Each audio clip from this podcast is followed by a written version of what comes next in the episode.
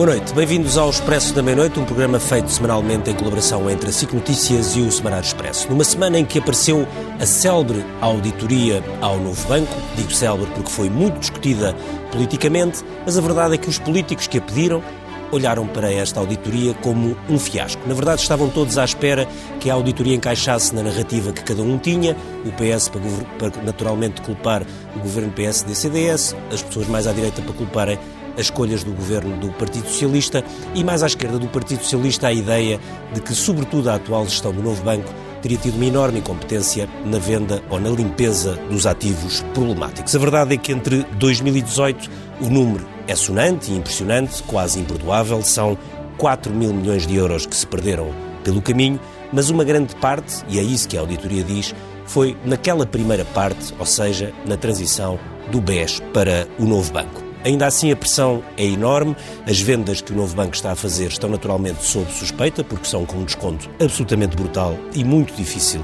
de perceber. É isso que vamos tentar olhar neste programa. E também porque ainda há 900 milhões de euros de capital contingente. Leia-se de uma forma extraordinariamente simplificada é dinheiro de todos nós que ainda pode ser e provavelmente será aplicado no banco, num total ainda de uma conta de 3,9 mil milhões de euros, ou mais precisamente 3,8,9 mil milhões de euros, que o novo banco pode usar de dinheiro do Fundo de Resolução, que é, no limite, dinheiro de todo nós, todos nós. Isto no quadro em que se vai começar a discutir um orçamento de Estado onde o novo banco aparece claramente como moeda de troca, pelo menos aos olhos do eh, Bloco de Esquerda. O PCP ainda não se manifestou sobre este tema. O PCP tem estado mais, mais entretido na, na festa do Avante é para discutir, afinal, o que se passa no um, eh, novo banco que uh, convidamos uh, António Ramalho, presidente do novo banco. Eu agradeço uh, a sua presença aqui no Expresso à Meia-Noite. Connosco está também Graça Franco, diretora de informação da Rádio Renascença, Isabel Vicente, jornalista do Expresso e que acompanha uh, há muitos anos os temas da banca, e em casa, uh, via Skype, João Duque, economista e professor do ISEG. Uh, eu começo por António Ramalho e por lhe, lhe perguntar, este é uma questão que, que, passa pela cabeça de, de, muita gente, que é como é que é possível o novo banco que está a ser apoiado pelo, pelo Fundo de Resolução, ou seja, por dinheiros que também são públicos, uh, e ao mesmo tempo faz estas vendas uh, com descontos brutais, incompreensíveis, vendas essas que geram, geram perdas e que depois têm de recorrer novamente ao, ao Fundo de Resolução. Como, como é que isto é possível? Quando é que para esta sangria? Bom, eh, quando se verificou a venda do novo banco em 2017, essa venda do novo banco teve várias características que todos se devem recordar. A memória é curta em Portugal, mas ainda assim todos se devem recordar. Nessa venda foi determinado, antes de mais, um processo de capitalização e não de venda de ações, isto é, todo o dinheiro entrou para o banco, foi necessário recorrer a um foi, sacrifício. O banco, o banco, foi comprado por uh, tudo e meia. Pois não, o, comprador, não, o comprador teve a cometer mil milhões. Não, o banco não foi comprado no sentido da transação das ações. Pelo contrário, o que aconteceu foi que todo o dinheiro foi injetado no banco. Mil milhões de euros. Mil milhões de euros por parte do acionista privado, 500 milhões que foram solicitados de sacrifício aos obrigacionistas, isto é, os obrigacionistas sacrificaram-se em 500 milhões para financiar o banco, e finalmente o Estado assumiu uma, uh, o Estado, perdão, o Fundo de Resolução, que ficou com 25% do banco, assumiu uma responsabilidade de ajudar à limpeza de um conjunto de ativos que prefazia um total líquido, por simplicidade, de 8 mil milhões, 12,7 mil milhões do ponto de vista bruto, 8 mil milhões do ponto de vista líquido, que tinham que ser limpos de acordo com um programa.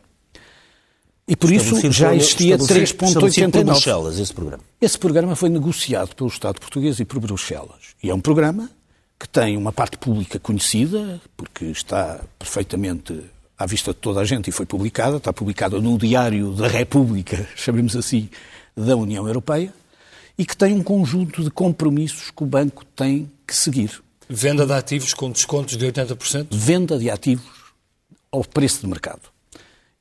E, portanto, o que o banco tinha que fazer era se desfazer desses ativos de acordo com esse plano pré-estabelecido e assim o fez. E, portanto, naturalmente, cumpriu rigorosamente esse assunto. Aliás, é fácil de ver, porque em 2019 a auditora que faz este trabalho pelo lado da Comissão Europeia essa auditora fez uma análise e veio dizer que 32 dos 33 compromissos tinham sido cumpridos exatamente até à data final que tinha que os cumprir, que era 2019. Mas quando diz ao preço de mercado, isso, é, okay, isso, estavam mal avaliados, também estavam mal avaliados, é Fernando, vamos ver um caso concreto e se calhar nesse caso concreto okay. nós podemos, digamos assim, esclarecer os nossos, os, os, os, nossos as, as, pessoas que nos estão a ouvir, as pessoas lá em casa. Podemos falar da seguradora, que é um caso concreto. Ah, por, exemplo, por exemplo, podemos falar da seguradora. A seguradora teve 80% mas... de... Não, não, não, não. A seguradora é um caso muito interessante, Sim. vale a pena discutir, mas Ou podemos discutir assim mais portfólio, portfólio eh, de, de, imóveis, de, imóveis, por exemplo, que, que, tem sido um tema e que é um tema que, que toca mais as pessoas. Que é o NATA 2, o NATA não sei. É o Viriato. O Viriato. O Viriato. O Viriato e os Sartórios. Mas, mas antes disso, deixe-me dizer que a, a, a, a Comissão Europeia ao determinar isto e ao assinar isto com o Estado português, determinou logo um valor que pelo menos esse valor se tornou público, que era que qualquer limpeza iria custar entre 3 e 4 milhões, e 4 mil milhões. Portanto, tornou público nesse documento, não especificou eh, exatamente o montante, eu conheço o montante com exatidão, três cenários. Um cenário bom, base, um cenário adverso na ótica do comprador e um cenário ainda mais adverso na ótica da Comissão Europeia, que ainda considerava que a situação do banco seria pior do que a situação que o comprador definiu. O intervalo expectável em 2017, assinado pelo Estado português, assinado pela União Europeia era que este intervalo fosse entre 3 e 4 mil. Portanto, o que está aqui a dizer é que na altura em que o Estado português vendeu o, o novo banco, um, Bruxelas disse logo que previa que ia, que ia haver perdas nas vendas, na limpeza de, de ativos, entre os 3 mil milhões e os 4 mil milhões. Exatamente. Uhum de uma é forma o, simples. É o chamado portanto, mecanismo de capital portanto, quando os, quando, os, quando, os, quando os políticos se surpreendem com, com, com, o que está a acontecer, na verdade apenas está a acontecer aquilo que eles uh, que já estava no, calculado pela Comissão Europeia. Mais aquilo que estava programado e que tinha de ser realizado segundo um plano certo. Agora há aqui uma questão que é, eu quando olho, quando olho para, a venda, para a venda de é? ativos, há coisas que eu acho extraordinariamente estranhas quando vejo. Como é que, por exemplo, uma coisa que. Porque é que vocês vendem, a, por exemplo, a 120 milhões, uma coisa que está nas vossas contas agora, não é há 10 anos, por 400 milhões? Bom, está a falar da seguradora. Da seguradora. Sim, eu, mas podia arranjar mais 20 exemplos destes. Sim, não, seguradora não, não, 400 não, milhões. 20 de, outro, de outras Seguradora 400 não, milhões, teve lá, uma primeira oferta estão lá valorizados. 190 e foi vendida por 123 Exatamente. Milhões. Porque aí as pessoas dizem, ah, sim, ou há um problema quando se compra por 120, ou há um problema que tem um valor contabilístico de 400 que não faz sentido. Já vamos a falar do conflito de interesses. Estamos a falar no mesmo ano. Não, não, não. Mas depois temos que alargar Mas podemos falar da seguradora ou podemos falar da venda de portfólios. Mas pode falar até das duas que nos interessam. São ativos diferentes diferentes. Então mas, a, mas, a, seguradora hum, convém explicar bem, porque uh, foi um processo complexo, demorou tempo. Um, há quem questione se devia ter feito outro concurso ou não para uh, vender a seguradora. Não foi feito, pelo que eu sei. E, portanto, parece que se está a arranjar quem dá mais, quem dá mais e, e acaba por, por, dar menos, não é? E, portanto, qual é o ponto nevrálgico disto tudo que as pessoas não entendem? Quer dizer, na altura em que não venderam a seguradora por 190 milhões, que era aquilo que, que era conseguido, não teria sido melhor reavaliar aquele, aquele ativo, ativo uh, até para depois, eventualmente, poderem eh, reverter as imparidades? Porquê é que não o fizeram? Eu pergunto isto porque acho que se calhar não o fizeram porque podiam ir buscar dinheiro ao Fundo de Resolução. E, é uma portanto, excelente pergunta, oh, Isabel, mas eu consigo responder a essa pergunta se conseguir explicar a questão da seguradora de uma forma particularmente mais seguida. Mas mais rápida. Ainda que rápida, mas os assuntos têm alguma complexidade. Primeiro, explicar que a seguradora foi comprada em 2013. Não é uma seguradora muito antiga, é uma seguradora que tem 50 pessoas, dedica-se a seguros de vida e foi comprada em 2013. Foi comprada, julgo eu, por 700 milhões, aproximadamente a, partes relacionadas. Comprada ainda pelo BES. Sim, comprada pelo BES. A partes relacionadas porque foi comprada ao Carreira Agricole e, portanto, que era foi, que era acionista do BES. Que era acionista do BES. Depois, a seguradora, imediatamente a seguir, vendeu a carne do lombo que a seguradora tinha. Que parece que toda a gente já se esqueceu porque a memória é curta. Isto é, pegou em tudo o que era seguros de vida de crédito à habitação, que é a carne Sim. do lombo que uma seguradora vida tem, e vendeu o ganho futuro dessa dessa carteira e distribuiu logo, vendeu por 300 e tal milhões e pura e simplesmente... Ainda durante o BES? Do, do tempo do BES.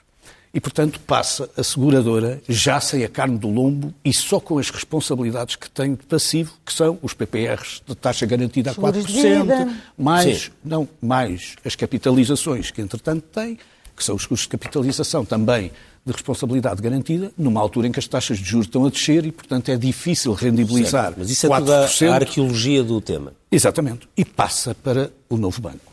Curiosamente, quando passa para o novo banco, é sujeito logo a duas imparidades específicas, que é o abate do goodwill.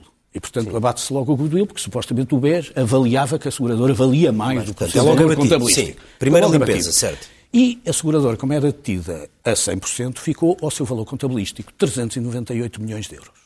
Portanto, uhum. é o valor contabilístico normal. Portanto, nesse momento já voaram 300, mas enfim. É, exatamente, quer dizer, já chega ao novo banco com este tónus de corrente. O banco é obrigado, não, não quer vender, é obrigado a vender. As pessoas lá em casa têm que perceber que eu tenho que vender até 2019. E lanço um processo competitivo, aberto, em que, curiosamente, tive menos interessados do que parecia, porquanto só tive cinco interessados diretos e acabei por ter só dois em negociação final. Um deles, entretanto, foi preso. O Global Bankers, que é a equipe europeia que negocia esta, esta carteira, pura e simplesmente considera que o valor máximo que pode dar é 190 milhões. E é assim que este processo decorre para conseguir obter duas autorizações fundamentais, porque o banco, pura e simplesmente, não tem poder sozinho para fazer esta alienação. Precisa do acordo do regulador de seguros para, para reconhecer a idoneidade do comprador e precisa do acordo do Fundo de Resolução para aceitar as condições deste negócio. E porquê é que não aproveitaram, como, como perguntava a Isabel, nessa altura para corrigirem a avaliação da seguradora? É, e, o valor da seguradora. E, e corrigimos. Para quanto? Porque corrigimos para 190 milhões. Mas, mas venderam-na depois por 123 milhões. Exatamente, porque a negociação não permitiu que essa venda fosse realizada, porque de facto não havia idoneidade do comprador. E essa foi a questão que a Isabel Mas depois vendem o braço direito do, do, do outro que tinha sido preso. Não, oh, oh, oh, e que trabalha, no mesmo, trabalha na mesma morada. A própria auditoria questiona os compradores, Ricardo, questiona, questiona... Não, não, não, não questiona nada. Não, Bernardo, não vale a pena, levanta, aí, levanta aí várias questões. E, nomeadamente, fala-se de uma empresa de fachada, de conflitos não, de interesses. Não fala rigorosamente numa não é empresa é auditoria. de fachada. Uh, está, está, a ser questionado isso ah, neste negócio. Oh, oh, oh, oh, Bernardo. Vamos, eh, você faça-me perguntas sobre a auditoria, eu respondo-lhe sobre a auditoria, faça-me perguntas sobre artigos de jornal, eu, faço, eu respondo-lhe sobre artigos de jornal. Vamos falar sobre a auditoria. O que está nos artigos de jornal é, é eu, eu, não é quiser, verdadeiro, é isso? Não é verdadeiro, e mais do que não é verdadeiro, eu tenho um problema ético em relação a um artigo no jornal. Porque houve um artigo no jornal que foi desmentido por dois reguladores passado meia hora, e eu estou, a pedir, estou à espera de pedir desculpas, de um pedido de desculpas desse jornal, pelo facto de algo que foi imediatamente recusado pelos reguladores e que não teve resposta. Não há conflito Mas... de interesses nesse negócio não, do desculpa, segurador. É porque o que está, a, o que está a ser dito é que a verificação feita pelo não. novo banco das partes relacionadas não, não, é não, pobre. Não, não, não, não está nada dito. Eu peço imensa desculpa, mas eu acabei de entregar à auditoria para que ela fosse divulgada no Parlamento uhum. para efeitos públicos. A auditoria é que tem. Esta parte é a parte pública. Às sete da tarde foi entregue no Parlamento. E é bom que as pessoas leiam e não comentem. Nós estivemos calados até o momento em que a auditoria saiu. Antes disso não quisemos falar. Muitas coisas se disseram. A Isabel Vicente colocou uma questão e eu tenho que responder sucessivamente força, sim, então força, já expliquei, graça, sim, já expliquei que pura e simplesmente tinha que vender, já expliquei que fiz um processo organizado de venda e já expliquei que o melhor preço que tinha era 190 milhões, mas que esses 190 milhões acabavam por ter um problema que era o beneficiário último, era alguém que nós não reconhecíamos com a idoneidade específica para o efeito. Foi algo que trabalhámos conjuntamente com a ASF para esse efeito e determinámos isso. Uhum. Tínhamos, como a Isabel Vicente diz, duas soluções. Que era deitar o negócio abaixo, voltar, porque a reavaliação fizemos-la logo, como a Isabel Vicente diz, era o normal, fizemos a reavaliação para 190 milhões. Mas deitávamos o negócio abaixo e fazíamos um novo concurso, primeira solução, que seria extraordinariamente difícil de fazer já em tempo útil, ou pura e simplesmente aproveitávamos o concurso e como a equipe da Europa não tinha nenhum inconveniente, pura e simplesmente deixávamos a equipe da Europa dar um determinado tempo para arranjar um novo comprador. Foi exatamente o que aconteceu.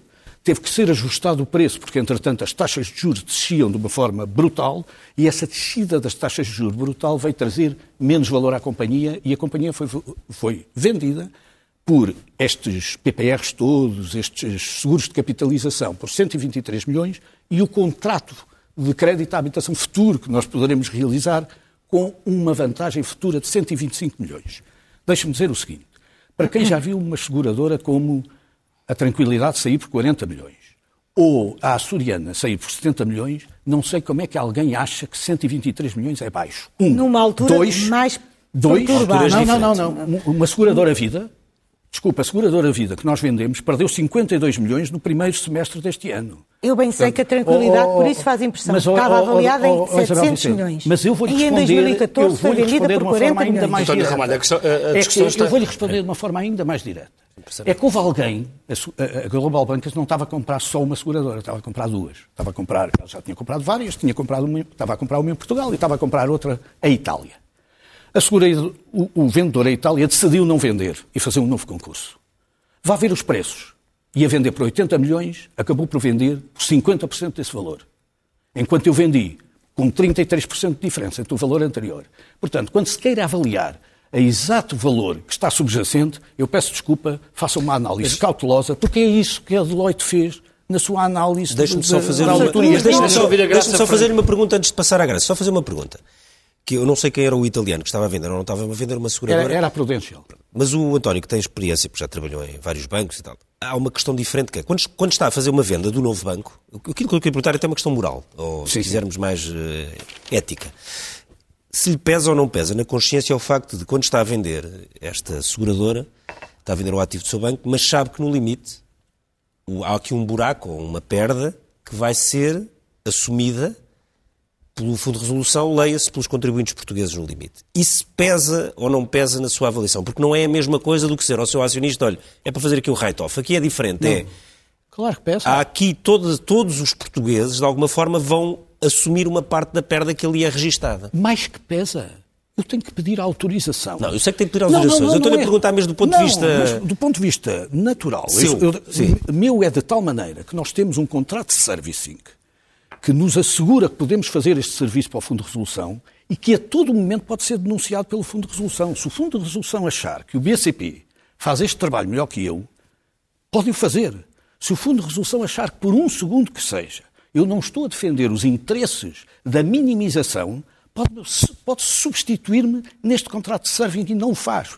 E o Fundo de Resolução, e bem, respondeu quando lhe perguntaram se esta venda era ou não adequadamente feita com um comunicado público, e é esse comunicado que nunca foi publicado nesse suplemento desse jornal que todas as semanas fala sobre a o falar do banco. público. É, o tá público tem um suplemento chamado Novo falar... Banco e, portanto, nós temos que... Bom, deixa-me passar à Graça Franco e o João Duque, o João Duque também ainda não falou. Graça, não interessa. Estas explicações do, do António Ramalho Uh, chegam. Olha, eu eh, acho que ninguém lá em casa percebeu nada do que nós temos até agora. Sim, Peço imensa desculpa, é mas acho que ninguém percebeu porque ninguém sabe exatamente de que negócios nós estamos a falar e por isso eu vou usar uma, uma linguagem simples, até porque as pessoas nos estão a ouvir, a seguir a ouvirem o Dr. Francisco Louçã, que numa linguagem simplicíssima colocou algumas questões. Eu e disse que foi uma festa no Primeira coisa, Dr. António Ramalho, é verdade que foi a Deloitte Espanha que fez a consultoria para a venda desta seguradora,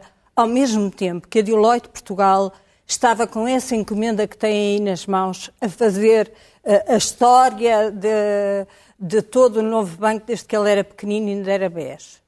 Não. É verdade ou não é verdade? Não, a seguradora Deloitte diz na página 188 deste relatório que pode ter um conflito de interesses pelo facto de ter feito a assessoria da venda desta seguradora em 2017 uhum. e de agora lhe terem pedido para fazer a análise de 253 operações, incluindo a da seguradora. Então... Mas eu deixo-me dizer que eh, eh, esta avaliação pode ser feita por qualquer auditor. Qualquer auditor pode voltar a fazer qualquer análise. E todas as outras auditoras devem ter um conflito de interesse é, alguma naturalmente, das Mas, e provavelmente esta tem outros com auditores que cheguem para ter Há aqui um problema que é Uh, ao auditar uma coisa que ajudou a fazer uh, esta Deloitte, uh, neste momento deitou por terra toda a credibilidade dessas 400 páginas. Considera ou não... Por causa que... de uma operação... Por causa oh, oh, oh, Graça, eu peço então... imensa desculpa. Esta auditoria, deixe-me dizer o seguinte, que eu tenho de ser muito claro sobre isto. Esta auditoria é decidida por uma lei da Assembleia da República votada por todos os partidos. A Deloitte é decidida um, pelo, pela, pelo Ministério das Finanças por proposta do Banco de Portugal. O, ban, o, o novo banco é apenas o auditado. O novo banco é o banco mais escrutinado. O banco. o Ministério das Finanças, naturalmente. Finanças. Não, não, por proposta do Banco de Portugal. Espanha para. Desculpe, isso foi em 2017, eu contratei já é todos. Naturalmente, o novo banco contrata em 2017, já teve a Price como consultora, tem a Ernst Young como consultora, tem a Massa. nessa altura alertou o Ministério das Finanças Alert... para que... É público e notório esse efeito, toda a gente sabe, está aqui excluído. Eu acho que toda a gente... Oh, oh, oh, Graça, eu sou muito prático neste assunto, que é o seguinte, toda a gente quis esta auditoria.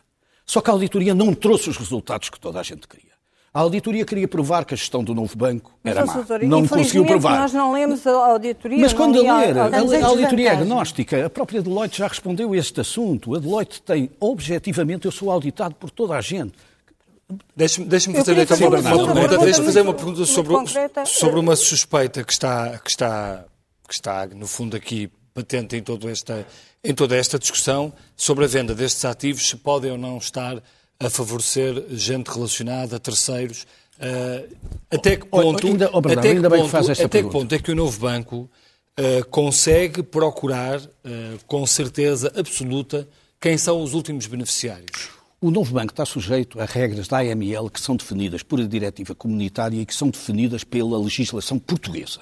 A legislação portuguesa, que está aqui à minha frente, tem o Decreto-Lei 8317 que define exatamente o rigor com que nós determinamos quem são os últimos beneficiários.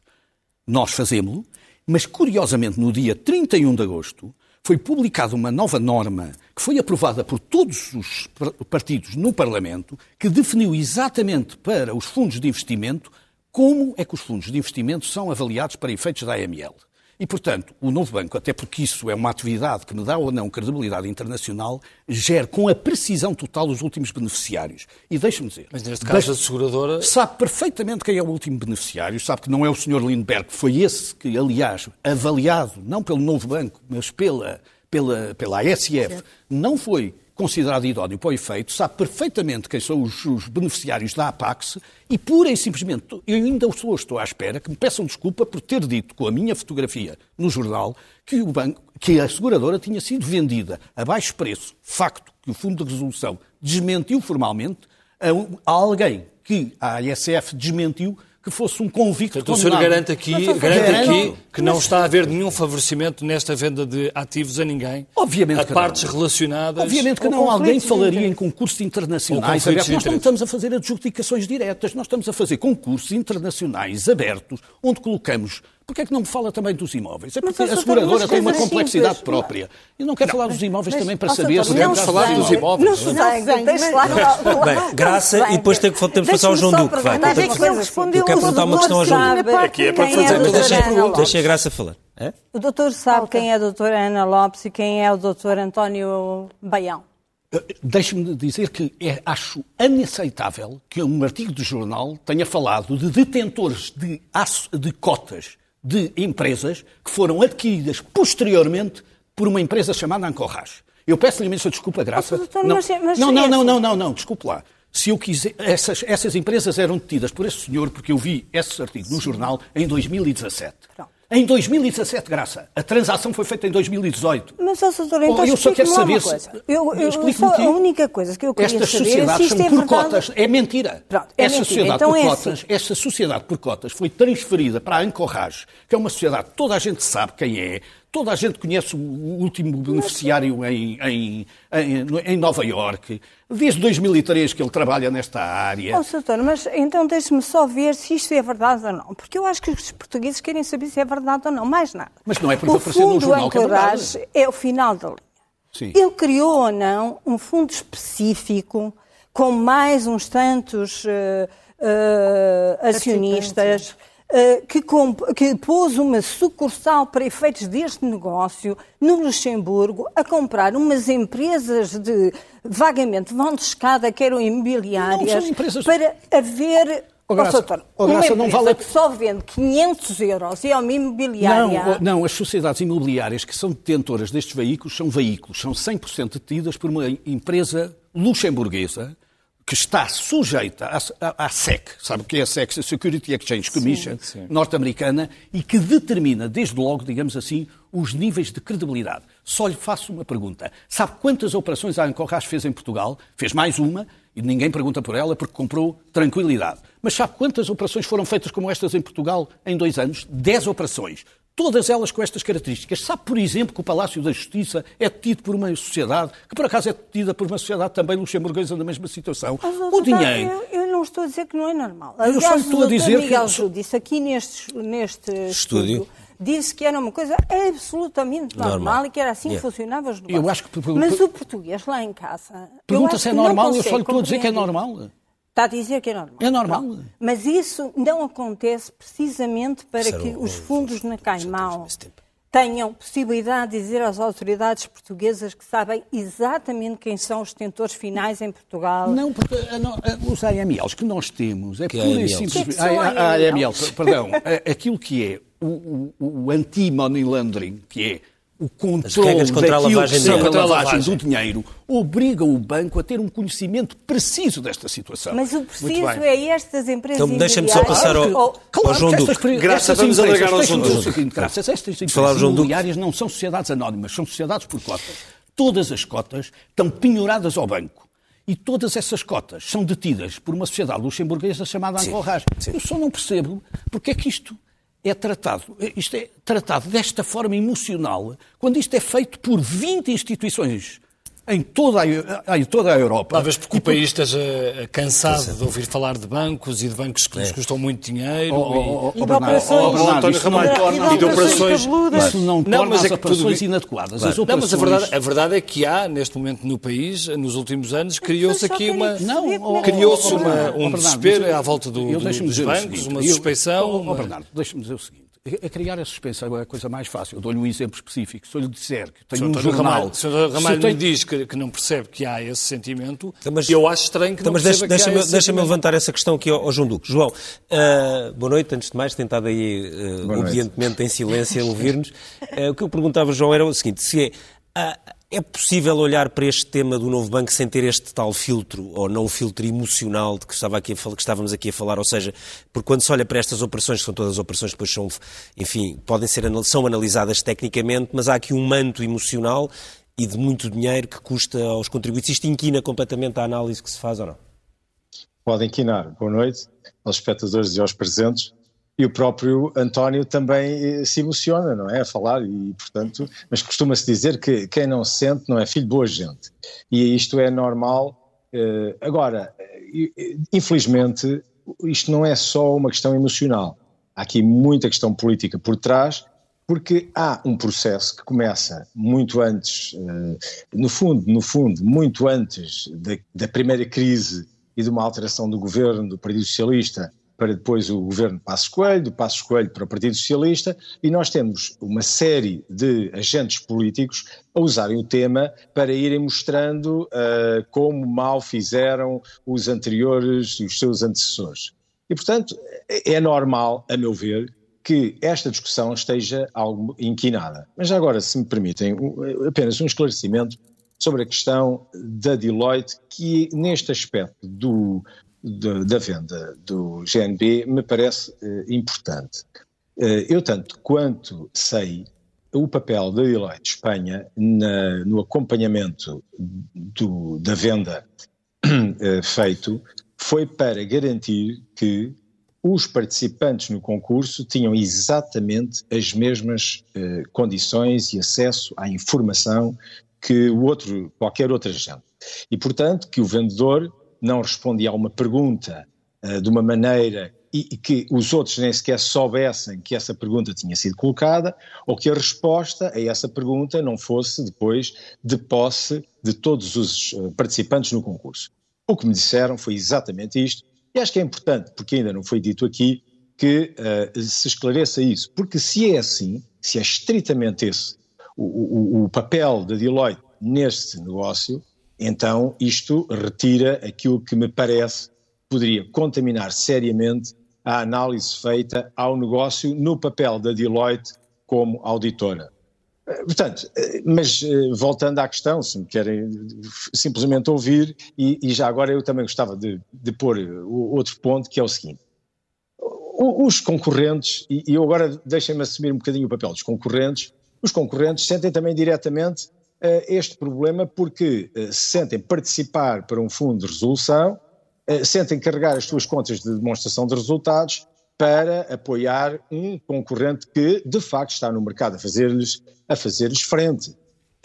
e portanto também estão preocupados com essa questão. Mas eu parece-me que o António pode esclarecer de uma forma muito clara por exemplo, uh, se, a se a descida de 1,5% entre um período de, eu tenho, suponho que é novembro de 2018 e outubro de 2019, que é esse, penso eu, é o intervalo em que se verifica o início do negócio e depois a desvalorização, é, é pedir e fazer essa informação ao mercado no sentido de mostrar que essa descida de taxa de juros é suficiente para, em função da carteira que têm, uh, justificar uma descida dessa grandeza. Pronto, percebemos que a maior parte dos produtos eram de taxa garantida, quando, quando as taxas no mercado descem significativamente, se não há aplicações históricas que mantenham rendibilidades para pagar essas taxas, a, a entidade que se comprometeu vai ter um problema sério de, de, de, valor. Muito bem. Eu, eu posso responder António, rapidamente. Diga. Daria um valor de 98 milhões. Portanto, nós renegociámos uma subida 30 milhões do preço da seguradora sob pena de não fecharmos. Por uma razão particularmente simples, porque a segunda proposta que nós tínhamos era uma proposta de 70 milhões, a, a proposta que preteríamos em, em, função desta proposta da Global Bankers e achámos que, se a diferença fosse só 20 milhões, justificaria reabrir o concurso entre os dois concorrentes. Portanto, nós dissemos que o valor mínimo, combinando com o Fundo de Resolução, que o valor mínimo seria 125 milhões e acabámos por ceder nos 123 milhões. É assim que o negócio acontece, assessorado exatamente para Deloitte Espanha, porque nós fizemos um roadshow em Espanha para tentar convencer as seguradoras vidas e as seguradoras mortes espanholas, como nós sabemos, são as seguradoras as mais ricas em, em Espanha, no sentido objetivo de assim conseguir. E, simultaneamente, tínhamos um objetivo que era inevitável, que era conseguir vender até 19. Eu recordo que começámos em março de 17 e conseguimos encerrar este processo em outubro de 19. Se não tivéssemos encerrado, teríamos um problema sério. Mas eu uma, prometo uma... não ser mais emocional nas respostas que vou dar só fazer a toda a gente uma, e tentar simplificar pergunta, essas respostas. Uma pergunta rápida. Uh, até porque deu a entender isso há uns tempos, uh, por causa do, do Covid, uh, o novo banco pode vir a precisar mais do que aquilo que está previsto no capital nem, contingente? Nem pensar, e eu nunca o disse, pelo contrário, foi, foi uma entrevista que foi mal interpretada. O que eu disse é o seguinte... Sim, uma entrevista ao Jornal, não ao Jornal de Negócios. Uma entrevista ao Jornal de Negócios. O que acontece basicamente é o seguinte, e isto é rápido de perceber. Nós temos um conjunto de ativos, é só sobre esses ativos que incide este problema. Nós podíamos ter pegado nestes ativos e colocá-los fora do banco, era uma solução que foi a solução para a NIF. Ou podíamos ter tido a capitalização dos 3 a 4 mil milhões feitas no mesmo ano. Teria sido o caso igual ao da Caixa Geral de Depósitos ou ao do Lloyds, que é dado como um grande exemplo. A verdade é que não foi seguida nenhuma dessas vias, porque se queria seguir uma via de ser contingente ao longo do tempo. Isso tinha uma vantagem aparente, que é uma vantagem que existe. É que as perdas, que já se sabia que eram elevadas, podiam ser compensadas pelo pelo banco recorrente, isto é, pela capacidade de financiamento da parte boa do banco. E essa parte boa do banco financiou 600 milhões destas perdas, porque as perdas estavam no final do ano, e eu só estou a falar em, em, em números públicos, em 3,660. No entanto, as chamadas de capital foram só 2,976. O, o que significa que o resto do banco conseguiu financiar.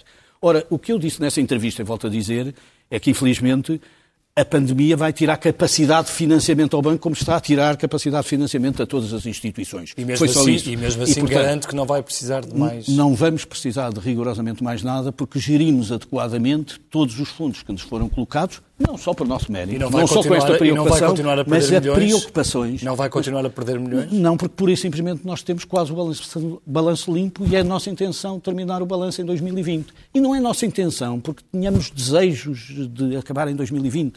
É porque foi isso que o Estado português. Eu, eu faço-me impressão, porque sou o, o banco português... mais escrutinado, deixe-me dizer, eu sou o banco mais escrutinado da Península Ibérica, seguramente, e provavelmente da Europa, sou o banco, para além do escrutínio regulatório e de auditores, vem aqui ser escrutinado por sua vontade perante o povo português e perante pessoas que fazem as perguntas com toda a dureza mas simultaneamente tem que cumprir objetivos que não fixei. Porque quem fixou os objetivos do banco foi o Estado português e a Comissão Europeia, porque o banco precisava de tanta ajuda nessa altura que teve que recorrer à ajuda do Estado. E recorrendo à ajuda do Estado ficou limitado, digamos, na sua Sim, capacidade de gestão em função desses estar à frente do banco. É isso que acontece. Isabel. Com certeza que não. Isabel, claro, com certeza. Isabel. Mas vai, vai, ter mais uns anos à frente do banco, isso já se sabe. Isso não sei. Vai, vai ter mais uns anos vai, à frente do banco? Eu, eu sobre essa vai, vai matéria não vou mandato. comentar. Está no Expresso amanhã. Mas tem, mas tem vontade já ou não? Está na... Ah, já está amanhã no Expresso. Deixa-me dizer, eu, eu, eu, fui convidado um dia para ser bombeiro no incêndio que lastrava. Já disse esta imagem. Eh, não me vai dizer se eu desistia quando o incêndio está no rescaldo. Eu sei que é muito desagradável que agora me estão pura e simplesmente a verificar se a água que eu tinha no tanque foi suficiente ou não e foi bem gerida faz parte da minha, da minha função ter que dar respostas às pessoas em relação a isso. Mas ninguém me tira a função de bombeiro. Não fui eu que peguei o fogo, não fui eu.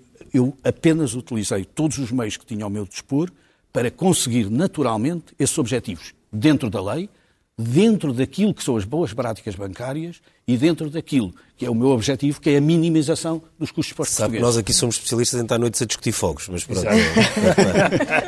este é um fogo um bocadinho diferente.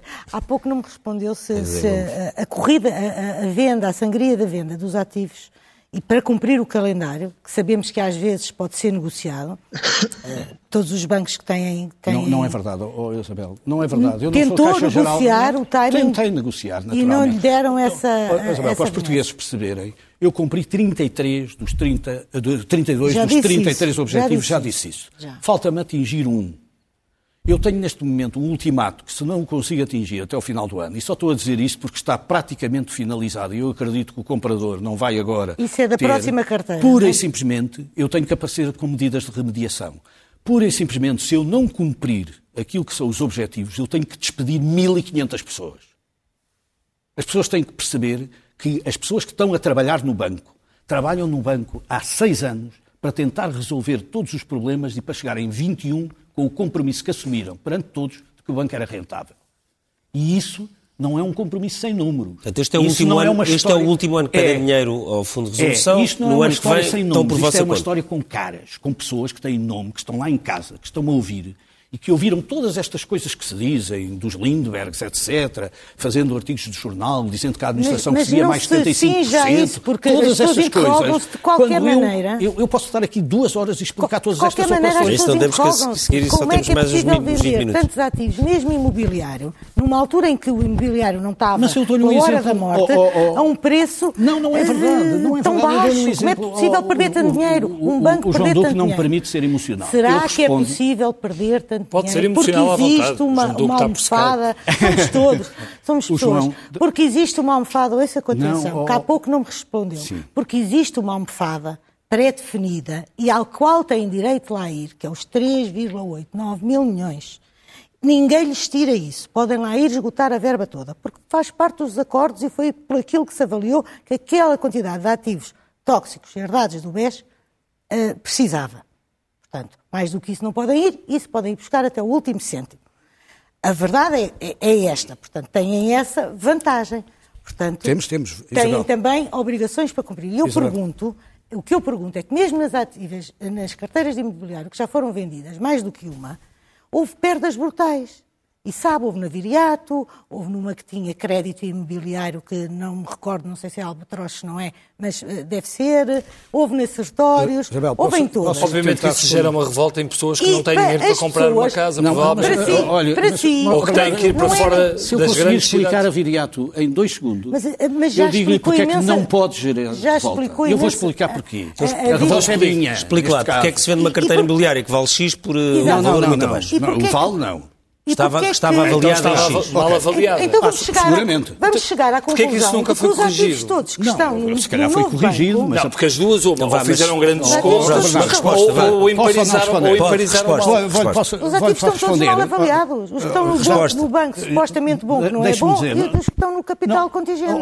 Você está a falar, Isabel, de uma coisa que até parece estranho, porque no semestre passado, o Santander, que é o maior banco da Europa, fez, 11 mil, fez 12,6 mil milhões de imparidades todas. nas geografias Sim. todas, porque fez uma avaliação específica neste trimestre com estas e condições. com o impacto Mas da eu deixo-lhe dar o exemplo do Viriato. Eu já disse que em todos os patrimónios imobiliários as transações fizeram sempre da mesma maneira. Um processo o mais competitivo possível, a tentativa de o fazer generalizadamente com as melhores propostas. Fizemos sempre com muitas propostas, porque tivemos sempre muitos concorrentes, porque escolhemos as melhores alturas do mercado para vender. Esses concorrentes ofereceram o melhor preço, ganhou o melhor preço, mas deixe-me dizer uma coisa que ainda não disse em lado nenhum. É que o banco, preocupado sobretudo no viriato, porque estávamos perante um património granular, um património muito granular. Eu depois tenho aqui umas fotografias das casas para perceber que estamos Sim. a falar, porque as casas não Eu são da Avenida da Liberdade, casas, naturalmente, são em Mangualde, são... Industriais. Exatamente. Pura e simplesmente, eu vou-lhe dizer uma coisa. Sabe, posso mostrar estas casas fantásticas. Tem que mostrar para aquela casas, câmara ali. Aquela câmara ali. Não, tem que ser assim. É assim, assim. Muito bem que são assim. Estas são as casas típicas que nós ah, tivemos a vender. As tais casas fantásticas que nós tivemos Não sei se alguém quer comprar. Mas vou-lhe dizer uma coisa. Eu, pura e simplesmente, Isabel, dei direito de preferência a todas as autarquias para que, se o preço fosse baixo, elas pudessem comprar. Fiz 6 mil notificações no Casa Pronta. E isso aconteceu? Oito. Isto oito é, 13 câmaras exerceram e houve oito casas foram exercidos os direitos de preferência. Se o preço fosse baixo, se o preço não fosse o preço adequado, se isto servisse que fez às para câmaras, as Porquê que fez às câmaras e não fez ao, ao, ao público? Desculpa, são as câmaras que fazem e que têm o direito, podem, o direito podem exercer o direito de preferência. O doutor Medina não quis as casas de Lisboa. Não sou o doutor Medina porque estar em Mangualda. Não havia casas em Não havia casas naturalmente para o doutor Medina. Não havia em casas em Lisboa. Não, é, é que a, a arquiteta oh, oh, Helena Roseta. Foi por causa da arquiteta Foi por causa. Não, não, foi por causa da arquiteta Helena Roseta que eu segui esta tese. Sim. Porque a, doutora, porque a arquiteta Helena Roseta, que esteve comigo na, que teve comigo na Assembleia da República, disse-me, António Ramalho, eu posso acreditar que a operação está bem feita. A única coisa que me custa é que ela não contribua para aquilo que é a política pública de habitação. E nós chegámos e dissemos, já que temos algumas casas que podem exercer o direito de preferência, por que é que não vamos lançar o direito de preferência para toda a gente? Lançámos o direito de preferência, foi utilizado em oito casos, de 6 mil casos que nós fizemos, oito casos. Poder-me-á dizer porque as pessoas não tinham dinheiro, poder-me-á dizer porque naturalmente as casas não prestavam para nada, poder-me-á dizer que havia muitas razões para não fazer. A única coisa que eu lhe quero dizer era o seguinte: o banco tem que vender as casas em dois anos. Está escrito na lei. A DGCOM obrigava-me a vender as casas. Eu, quando comecei esta venda, tinha sete anos de idade média das casas. Tinha propriedades inaceitáveis. Estamos tudo a falar de casas abaixo de 450 mil euros em termos mesmo de terrenos. E o que aconteceu, por isso simplesmente, é que nós conseguimos vender essas casas todas que demorariam 20 anos a, a vender. Sabe que nós cumprimos rigorosamente a lei. E se eu não cumprisse a lei, era exatamente deixar as casas no meu balanço para que outros, mais tarde, quando eu deixar de ser presidente, resolvam os problemas que eu não tive coragem de resolver. Bem, não contribuí para isso. Não está em causa e eu já, já estou quase a pedir desculpa aos 1.500 trabalhadores, porque não, é a minha intenção. Mas, mas, oh, Graça, mas, mas, mas, mas, as pessoas que falam sobre o novo banco, às vezes tinham pedido desculpa. Não, está bem, mas, oh, oh, mas repare, mas, nós não... só para nós tentarmos perceber, e as Sim. pessoas lá em casa, se nós percebermos, eu percebi perfeitamente, Dr. João Duque explicou-me uma das coisas que o Dr. São características que eu não consegui, que eu não lhe consegui. Mas uh, só para uh, as pessoas ficarem sossegadas lá em casa, eu, aliás, acho extraordinário que um banco de porta aberta esteja a ser alvo deste escrutínio. Eu, eu, também acho. Eu, o banco está a trabalhar, sim. Uh, está a trabalhar está e bem. Está a trabalhar. Uh, agora, explique-me uma os coisa. Os bancos têm que ser alvo de escrutínio. Tem quatro anos. Porque quando foi anunciada a venda, eu lembro-me que o Dr. Mário Centeno garantiu que não era um fundabutre coisíssima nenhuma e que, no mínimo, ia ficar cá oito. E tinha uma cláusula, que é essa cláusula do, do capital contingente, que vigorava até 2026. E 25, é sim, mais um ano. Porque o que aconteceu é que essa cláusula foi negociada em março e o que aconteceu é que o acordo com a Comissão Europeia, que tinha que certificar essa cláusula, exigiu um plano de reestruturação de quatro anos. Ah, portanto, okay. isto em Estou março... português, em março, quando o Dr. Mário Centeno... Não, em março de 2017, quando o Dr. Mário Centeno anunciou, de facto, o mecanismo de capital contingente poderia durar até 2026, e assim está nos contratos, mas o plano que depois foi assinada entre o governo português e a, e a Comissão, Europeia, Europeia exigiu que a resolução fosse deixa, feita até 2020. Deixa-me aproveitar os problemas essa questão para perguntar uma coisa ao João Duque. Oh, João, uh, hoje olhando para trás, o que nós percebemos, e acho que parece é que do, da parte dos vários governos que já lidaram com isto, houve sempre alguma dificuldade em assumir o caso de forma uh, clara e de dizer logo o, o que é que se ia passar ou não. Sem dúvida. Sem dúvida, isto é, se nós virmos, ou se fizermos as contas daquilo que já foi investido no novo banco, começa com uma operação de resolução em que um capital é constituído no valor de 4.900 milhões, mais tarde há 2.600 milhões que são retirados de passivos uh, de, de, do novo banco para, para o BES, e, e, paulatinamente temos vindo a verificar que se consomem os 3.900 milhões. Isto é, feitas as contas, aquilo que deveria ter sido feito, pelo menos admitindo que, que o António fica satisfeito e que a partir de agora até consegue resolver o, digamos, resolver uh, o problema do banco e pô uh, digamos, em, em, situação de estabilidade com aquilo que foi os aportes de capital, significa que no início o que devia ter sido feito era uma reestruturação em que estes valores todos somados seriam as necessidades de capital. E, portanto, o que temos assistido eh, sucessivamente é que, que, cada um que vem com uma solução, vem com uma solução dizer é só isto e não vai mais nada para o futuro. Temos um mau banco e temos um bom banco, que é um novo banco. Percebe-se mais tarde que afinal o novo não era assim tão bom e passa mais um bocado para o mau. E depois acaba por perceber que, uh, afinal, muitos dos ativos que lá estão ainda precisavam de uma reavaliação. Eu deixo aqui uma, uma pergunta. Ah, já agora, é a minha última intervenção. Eu, Temos eu, terminar, eu vejo aqui. Sim, sim. Eh, o, o António eh, comporta-se como qualquer gestor. Dão-lhe objetivos e incentivos e ele reage para cumprir objetivos e uh, talvez, não sei, isso, isso, é um problema que ele depois responderá, uh, uh, obter os, os, incentivos. Agora, tipicamente é assim que em gestão se fazem, se resolvem os problemas. Mas, já agora eu gostava de saber uma coisa, que também faço uma pergunta, que é, então, havia assim tanta certeza nestes 3.900 milhões quando foi feito o negócio da venda da Lone Star, com a Lone Star? Isso sim. Então, e as contas, no entretanto, apareciam com estes valores eh, aparentemente sobrevalorizados. E isso, quer dizer, com, hoje eu ao olhar para o processo verifico que muito provavelmente o que, o, o que, o que estava neste lote ativos era mesmo muito, muito mal.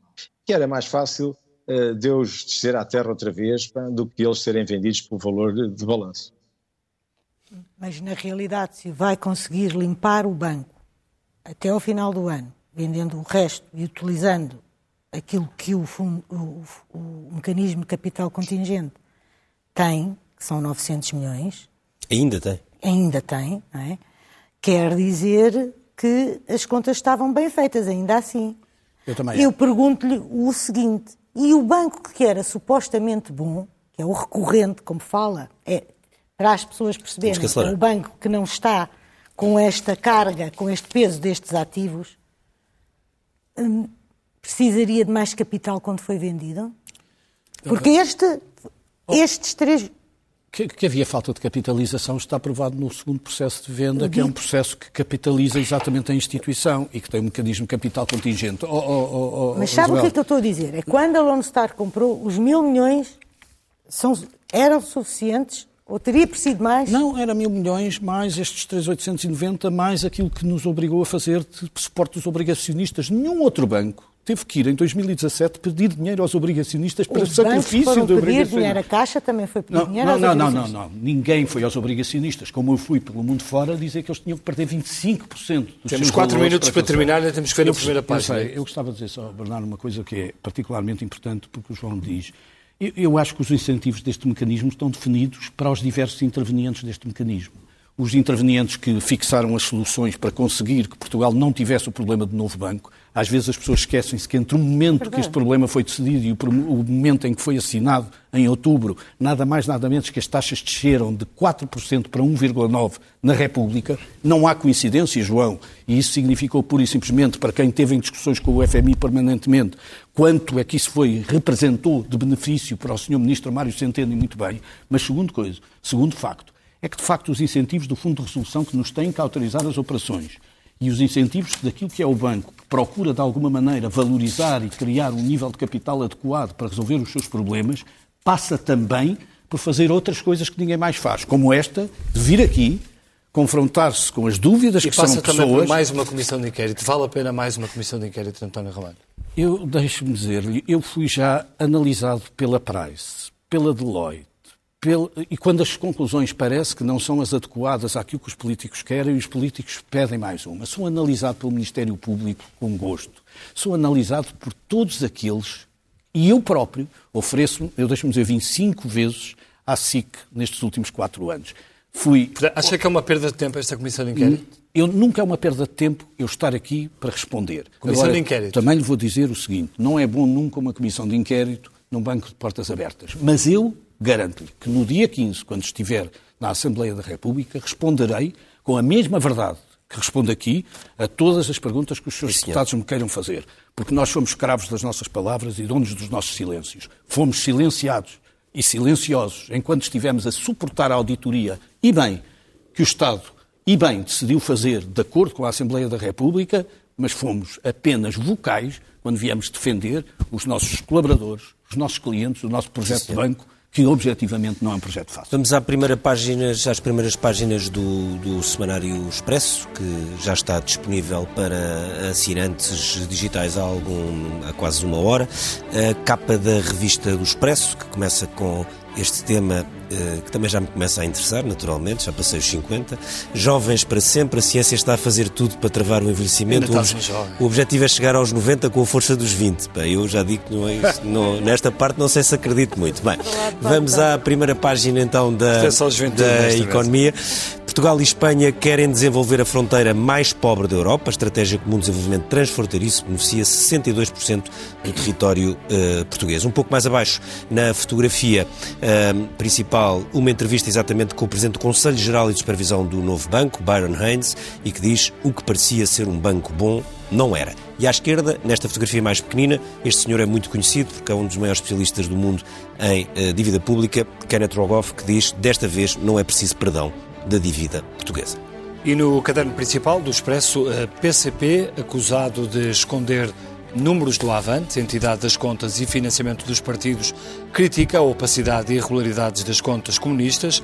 Dados divulgados não permitem saber quantas pessoas foram à festa, mas o número deverá ser muito inferior à lotação apontada pelo PCP. Ao lado, Centeno divulga relatório secreto, documento do Banco de Portugal a avaliar a sua própria atuação no caso Banco Espírito Santo nunca foi revelado até hoje. Depois aqui, um pouco mais abaixo, podemos ver que, eh, relativamente à nova aplicação do Covid, só sete infectados se registaram nesta, nesta aplicação. Na primeira semana eh, em Portugal, meio milhão de pessoas já descarregaram a Stay Away Covid. E, finalmente, na política, Ana Gomes, à beira do sim, e Marisa Matias, avança para a semana. Fica vista a primeira página do Expresso e fica feito este Expresso da meia-noite. Esperamos que tenha sido eh, esclarecedor relativamente ao que se passa no novo banco. Agradecemos ao António Ramalho, ao João Duque e à, à Graça e à Isabel. E, e não esquecer que daqui a pouco, à meia-noite e cinco, está aí o Governo Sombra no novo horário. Até a próxima.